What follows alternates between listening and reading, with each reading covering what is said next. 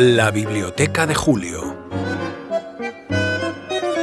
Un podcast de la Fundación Juan Marc. Un acercamiento a la figura y la obra de Julio Cortázar a través de los libros que le acompañaron durante su vida.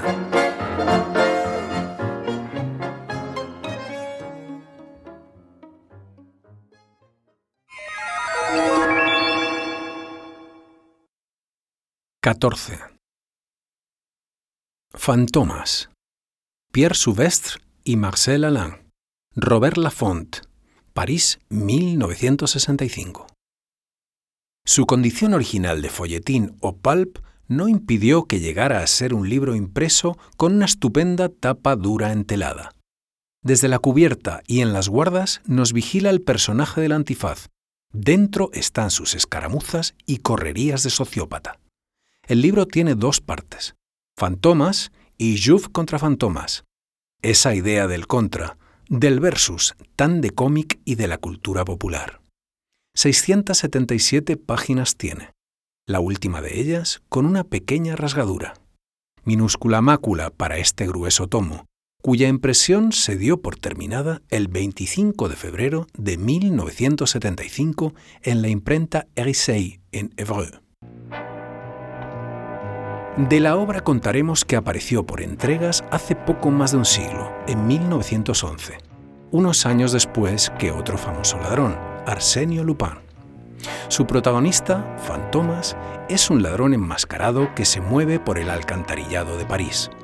Famoso por su falta de escrúpulos, es temido por los ricos, pues en ellos se ceba y les despluma en sus sonados golpes, siempre por delante de su perseguidor y archienemigo, el policía Jouve.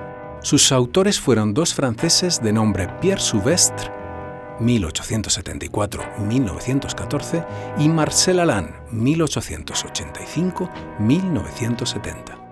Souvestre, bretón, gran aficionado a la novela policíaca y colaborador en la prensa deportiva de la época, murió a los 40 años de una congestión pulmonar, dejando 32 volúmenes de fantomas escritos en exactamente 32 meses con su compañero Alain.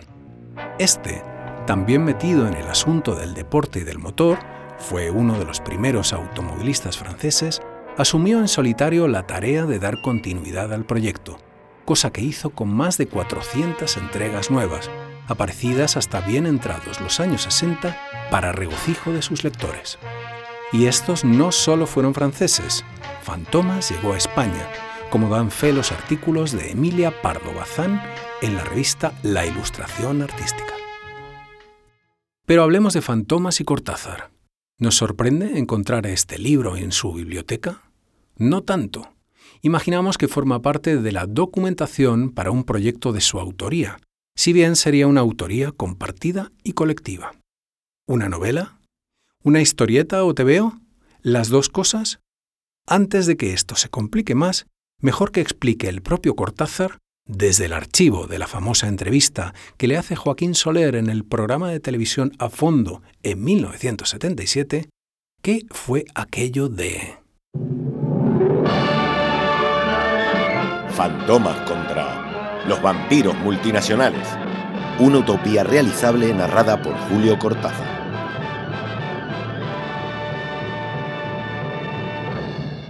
No sé si es un libro, en realidad es un cómic. Bueno, la, historia de Fantomas es la siguiente. Y te la voy a contar un poquito en detalle porque creo que, que tiene sentido. Porque es un libro que no, por circunstancias obvias, no, no, no entró en España en la época en que se publicó. Yo había estado uh, trabajando con el tribunal Bertrand Russell, que hizo tres reuniones, dos en Roma y una en Bruselas, donde se cuestionó y se puso sobre el tapete el problema de la violencia, de la tortura, de los eh, regímenes de extrema derecha en el Cono Sur. Y entonces, sabes muy bien cómo funciona el Tribunal Russell, que había hecho ya su trabajo sobre la guerra de Vietnam, consiste en la audición de testigos y eh, el, el, control de esas audiciones por juristas imparciales y en definitiva una sentencia que no tiene desgraciadamente ningún valor práctico, pero sí un valor moral. Es decir, condenar ciertos gobiernos, condenar ciertos sistemas, condenar eh, determinadas fuerzas negativas, en este caso en América Latina. Bueno, puesto que me conoces, sabes muy bien que yo acepté ser miembro de ese jurado y trabajé todo lo que pude en el tribunal. Pero luego, a la hora de la sentencia, pasó que el bloqueo informativo en América Latina, perfectamente manipulado como lo, como lo está, hizo que inmensas masas de población no tuvieran la menor noticia, es decir, no, se enteraran de lo que el tribunal Russell había hecho en ese plano. Lo cual, naturalmente, el tribunal no podía impedirlo porque no tiene medios. El tribunal Russell no puede luchar contra el Pentágono y no puede luchar contra los dólares. Entonces se tenía que limitar a la distribución más eficaz posible, pero muy limitada. En ese momento me llegó de México un cómic en donde un amigo, me lo enviaba un amigo, diciéndome, mira, este, cuando un escritor entra como personaje en un cómic, eso ya es la celebridad mundial. Me lo, hacía como un chiste. Pero entonces yo empecé a mirar ese cómic, y es un cómic que se publica en México, que son las aventuras de Fantomas, que originalmente es un personaje de Francia, pero lo han, lo han aztequizado, si se puede decir, lo han vuelto mexicano. Y entonces este Fantomas, en esa historieta, se enfrenta con un loco que, armado de una especie de rayo láser, ha decidido destruir la cultura. La inteligencia en llamas. El misterio empezó cuando el director de la Biblioteca de Londres hizo un terrible descubrimiento. En la sección correspondiente a libros raros, antiguos y originales, faltaban no menos de 200. Ayer estaban allí. ¿Qué pasaría? Con su acostumbrada flema británica, apuntó la extraña ausencia y siguió su inspección. Pediré un informe de estos a la sección de restauración de incunables. Y entonces quema bibliotecas, incendia las bibliotecas. Entonces los, los escritores, desesperados ante ese genocidio cultural, se dirigen a Fantomas, porque es el único superhombre que puede luchar contra un super asesino, super criminal. You have reached a number that has been disconnected or is no longer in service.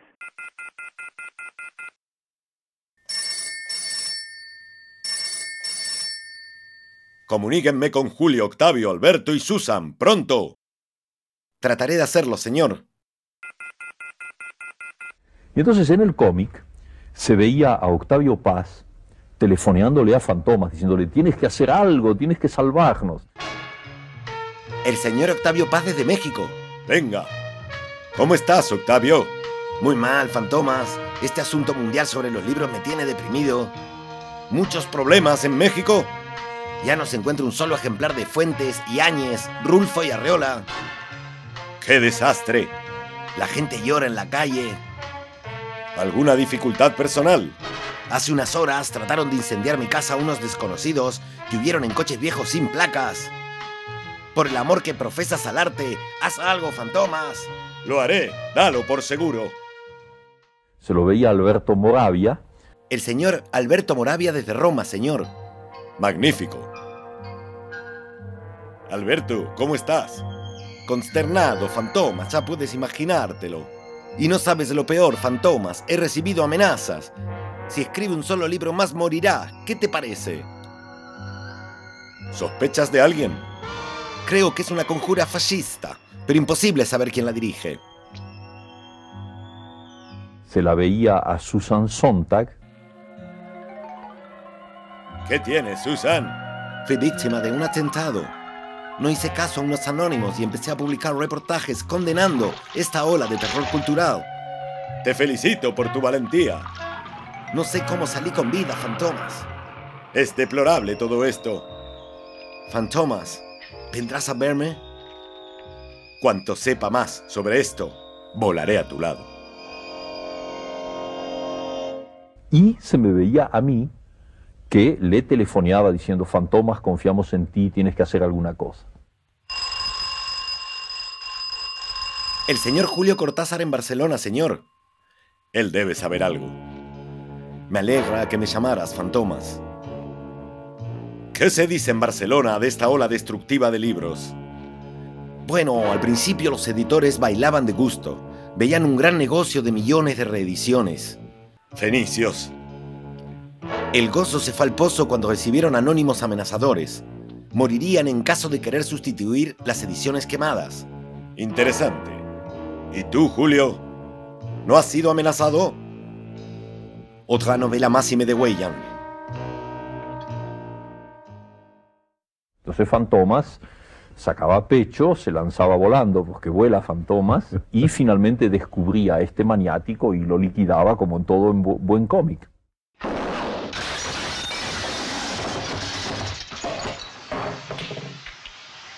Con que ustedes comandan la espada de Gabriel, ¿qué persiguen destruyendo libros? Se equivoca, Fantomas. Hablábamos de negocios. ¿Negocios? Es negocio incendiar, asesinar. Está en un error. ¿Y esta lista de libros? ¿Y esta otra de bibliotecas? Está bien. ¿Por qué no se une a nosotros? Le pagaré astronómicamente. Hemos hecho de la destrucción de los libros un apostolado. No hay libro bueno, son invención del diablo. No estoy de acuerdo, Steiner. Los libros son fuente de toda sabiduría. ¿Qué me dice de los libros de física atómica? Llevarán al mundo a la destrucción. Al mundo lo llevarán a la destrucción, no los libros Steiner, sino los hombres, precisamente los hombres como usted, los fanáticos.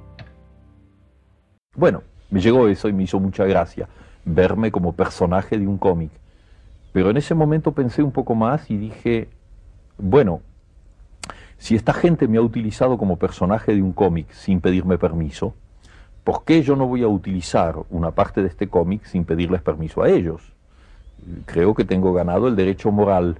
Y entonces eliminé todo lo que no me interesaba, guardé algunas de esas imágenes y escribí una historia que es una nueva versión de lo que realmente pasó, en donde Fantomas, eh, en definitiva, al ir a liquidar a una sola persona, está cayendo en la trampa porque ese genocidio cultural no es la obra de un loco, es la obra de todo un sistema que yo llamo el imperialismo norteamericano, que en, América Latina hace todo lo que puede para asimilarnos a su estilo de vida, a su manera de pensar y en última instancia a su American Way of Life, a su manera de entender el mundo, que es un sistema capitalista e imperialista, que tú sabes muy bien que no es mi sistema ideal ni la vía que yo pienso que tiene que ser la de América Latina.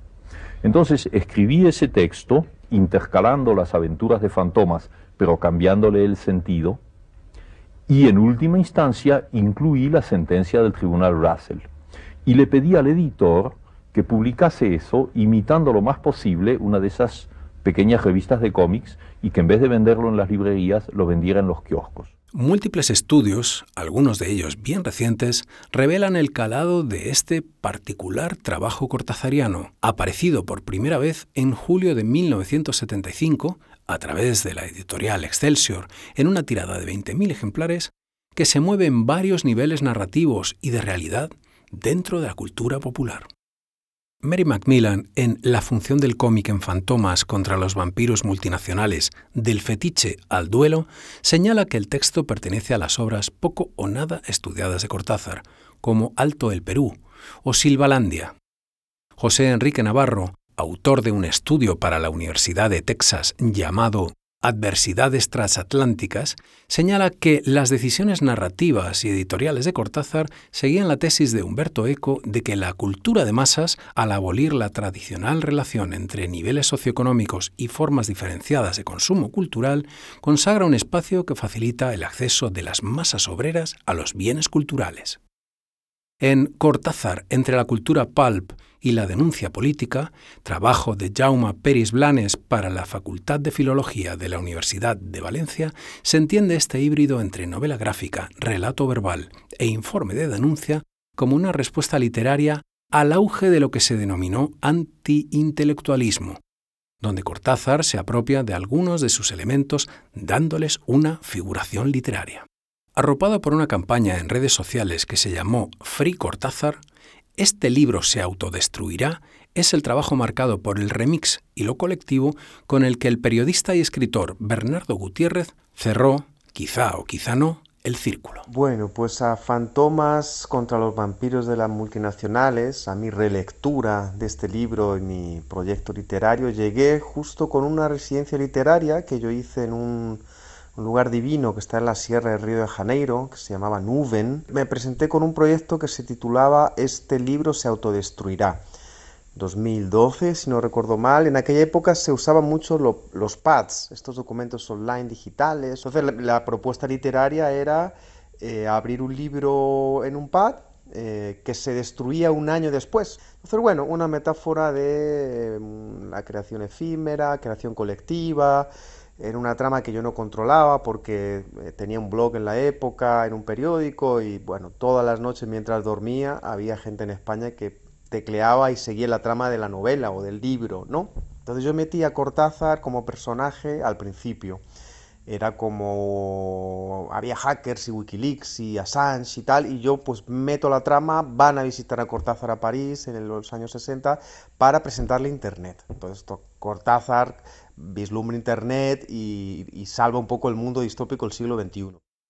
Un año después, justo el día anterior a que este Titan Pad eh, de este libro se autodestruirá iba a destruirse, hice un llamado en el blog y dije, amigos, la única opción de salvar este, esta obra escrita a muchas manos es copiándola, ¿no? Un poco la, copia salva. Eh, y bueno, salvamos la, la destrucción de este libro, se autodestruirá alguien sugiere la trama, vamos a hacer una remezcla, ¿por qué no? En este libro menor, entre comillas, de Cortázar se hablaba de cosas similares, ¿no? Desaparecen los libros, se queman en las bibliotecas, hay unas multinacionales que especulan, y bueno, fue como un proceso bastante interesante.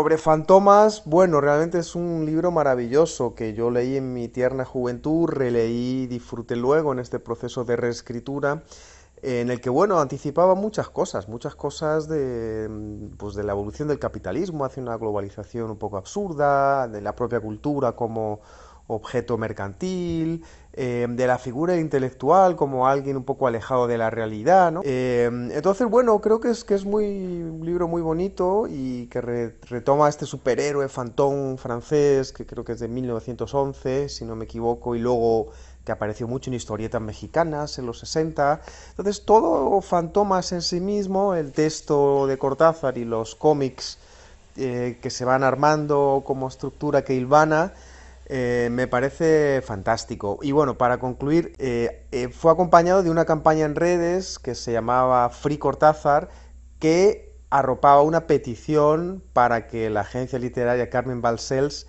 liberara, si no todos los derechos de Julio Cortázar, que sería una justicia poética por la propia obra de Julio y el pastiche y el remix, el libro de Manuel, bueno, casi toda la obra de Cortázar está un poco atravesada por eso, se pedía concretamente que se liberara los derechos de Fantomas contra el vampiro de las multinacionales. No recuerdo cuántos cientos o miles de email conseguimos con esa campaña, pero bueno, este es un poco el final de, de este libro, se autodestruirá y, bueno, de la nueva vida de, Fantomas. Y la verdad es que me gustaría que, que mis amigos lo leyeran. Acabas de escuchar La Biblioteca de Julio, un podcast de la Fundación Juan Marc. En el control técnico, Carlos Roiz. Música de cabecera, Astor Piazzolla. Viñetas sonoras, Darío Adanti. Concepto, guion y voz, Bruno Galindo.